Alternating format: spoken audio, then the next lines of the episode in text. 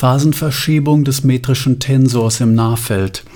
Als resonanzbedürftige Wesen sind Menschen sehr effektiv zu vernichten, indem man ihre Bionom